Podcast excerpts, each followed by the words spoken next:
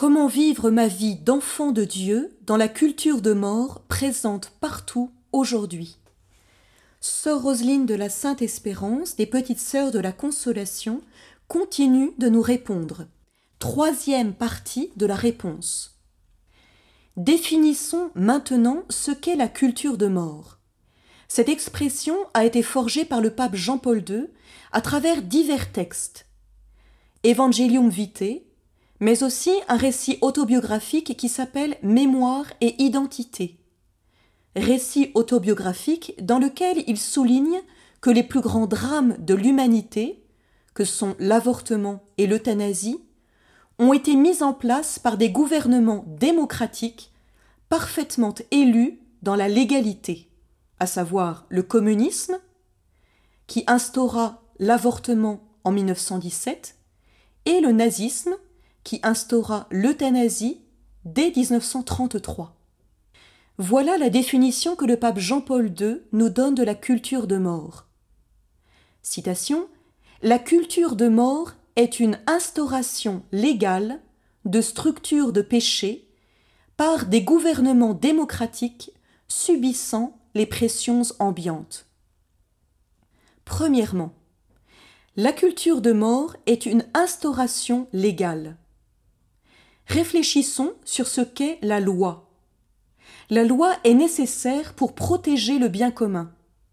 Par exemple, on va protéger le mariage parce que, d'une union entre un homme et une femme, va naître des enfants, et ces enfants, étant l'avenir d'un pays, on va les protéger par la loi. La loi, du coup, n'est pas tant faite pour exalter les passions humaines, que d'avoir en vue le bien commun de toute la société. Au contraire, prenons l'exemple de la législation de l'union homosexuelle qu'est le Pax. Le Pax des homosexuels n'apporte rien à la société. Les homosexuels ne peuvent pas avoir d'enfants, donc cela n'apporte rien au bien commun. Mais on va faire cette loi car on veut donner une légitimité à des pulsions, en l'occurrence la pulsion homosexuelle qui est anormative, c'est-à-dire qu'elle se fait entre deux corps qui ne se complètent pas, et elle est objectivement déficiente. En effet, dans l'homosexualité, j'ai une relation charnelle avec quelqu'un qui est comme moi, non pas parce que je l'aime pour ce qu'il est lui, mais parce qu'il va combler un manque en moi. Je pense trouver en lui les qualités que je n'ai pas. Je vais vous dire quelque chose d'atroce, mais dans une relation homosexuelle de deux hommes entre eux, en accueillant la semence de l'autre, l'un se dit qu'il va accueillir les qualités viriles qu'il estime ne pas avoir. Cela veut dire que la pulsion homosexuelle est déficiente, parce que je n'aime pas l'autre pour ce qu'il est. Du coup, la loi, dans le cas du Pax, légalise une pulsion la loi se met au service de la pulsion, de la part d'animalité qui est en nous. Deuxième aspect de cette définition, les structures de péché. La culture de mort est une instauration légale de structures de péché. Cette expression est typique de Jean-Paul II, et nous allons les voir toutes les unes après les autres dans la suite de notre propos. Il s'agit de la contraception, de l'avortement, de l'euthanasie, etc. Troisièmement, les gouvernements démocratiques.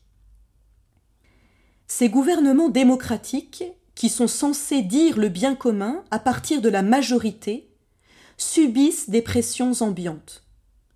Ces pressions ambiantes sont manipulées par des mouvements de pensée.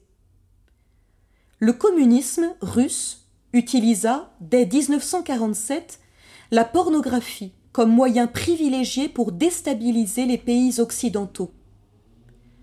On asservit les peuples plus facilement avec la pornographie qu'avec des miradors, disait Solzhenitsyn. Mais en France surtout, la franc-maçonnerie est puissante. Ce sont dans les loges qu'ont été pensées les lois sur le divorce, la contraception, l'avortement. Ces pressions ambiantes vont s'appliquer dans les psychologies, c'est-à-dire qu'on va toujours peser l'aspect viscéral des choses. On va nous faire réagir par nos émotions. Par exemple, en 2004, lors de la mort de Vincent Imbert, il lui a été administré des barbituriques.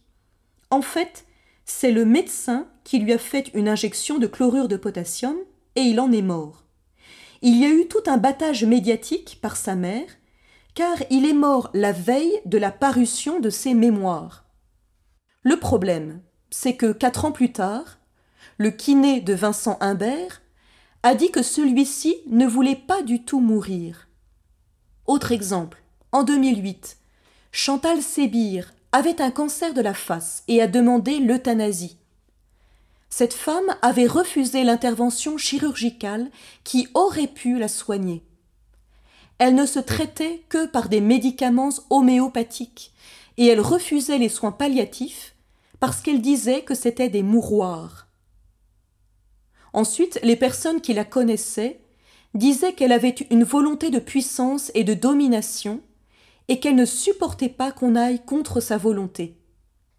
Autre cas limite, au Brésil, cette petite fille de neuf ans qui est tombée enceinte a fait parler d'elle car il était question dans ce pays d'instaurer la loi qui légalisait l'avortement. À chaque fois, on fait pression sur les consciences en présentant les cas limites, les exceptions. Pour faire passer l'avortement, on n'a pas craint d'avoir recours au mensonge. Vous vous souvenez peut-être d'un manifeste paru en 1967 intitulé Les 343 salopes, écrit de femmes connues, dont Catherine Deneuve, qui se glorifiaient d'avoir vécu et accepté l'avortement et qui expliquait qu'il y avait 250 000 avortements clandestins en France, alors qu'en réalité, il n'y en avait que 60 000. On grossit les chiffres, on ment pour calfeutrer une partie de la réalité. Dans cette pression ambiante, les médias ont un rôle important à jouer. Dernière chose, ce qui caractérise aussi cette culture de mort, est sa dynamique totalitaire. C'est le fait que toutes les dimensions de notre vie sont prises en compte, que tout est orienté, que ce soit la sexualité, la procréation, l'union charnelle entre l'homme et la femme, la naissance, la maladie, la mort, la souffrance, mais aussi la vie quotidienne. Nous allons le voir notamment à travers la pornographie. Pour vous vendre un yaourt, on vous met une femme nue. La première caricature de l'incarnation est le mensonge institué. Le mensonge se fait par la manipulation du langage, caractéristique de la culture de mort. Le but est d'obscurcir l'intelligence et de l'empêcher de réfléchir. Mal nommer les choses, c'est commencer par induire le mal dans le cœur, parce que l'on empêche les gens de réfléchir correctement. Voici quelques exemples. Pour l'avortement, on parlera d'IVG. Le drame, c'est que lorsque l'on parle d'interruption pour l'électricité, on l'interrompt, on peut la remettre après, et c'est la même électricité. Par contre, pour une interruption volontaire de grossesse, on dira qu'on pourra plus tard de nouveau tomber enceinte, avoir une autre grossesse. Mais non. On se focalise sur le phénomène mais pas du tout sur la réalité qu'est l'être humain, et dont la conséquence est la grossesse. On ne voit plus la réalité, l'embryon, mais les conséquences de la réalité, la grossesse. On ne parlera pas de la mort d'un être humain. Autre mot galvaudé. Interruption médicale de grossesse. On met l'accent sur le mot médical car dans la manipulation du langage, on fait dire à la santé des choses qu'elle ne dit pas. On fait croire qu'il est bon pour la santé de la mère de tuer l'enfant. L'Organisation mondiale de la santé vient de mettre en œuvre un concept qui est la santé sexuelle. C'est-à-dire que, pour que quelqu'un soit en bonne santé, organique, biologique, il faut forcément qu'il ait une activité sexuelle. C'est terrible, car ce qui est le propre d'une relation entre deux personnes qui s'aiment, pour ce qui est du domaine de la relation, psychologique, spirituelle et éventuellement charnelle entre deux personnes, va être basculé dans un bien-être personnel organique du corps. Ce qui est du domaine de la relation spirituelle entre deux personnes va tomber dans le domaine matériel d'une bonne santé de la sexualité. On en vient à dire qu'il faut des assistants sexuels pour les personnes handicapées qui ne peuvent pas vivre le plaisir sexuel. On va donc leur donner des prostituées qui seraient remboursées par la sécurité sociale. Autre mot, la pilule du lendemain. Au lendemain d'une union charnelle, on va prendre une pilule. Dans la tête des gens, la pilule n'est que contraceptive. On fait croire que prendre le Norlevo, c'est-à-dire la pilule du lendemain, c'est comme prendre un moyen contraceptif. Sous-entendu, ce n'est pas grave. Or, la pilule du lendemain est un abortif. Autre mot. Contraception post-ovarienne. Toujours la même chose. Ce n'est pas un abortif si c'est la contraception. Mais post-ovarienne, c'est après l'ovulation. Cela veut dire que l'ovule a été fécondé et qu'on prend un abortif pour l'éliminer.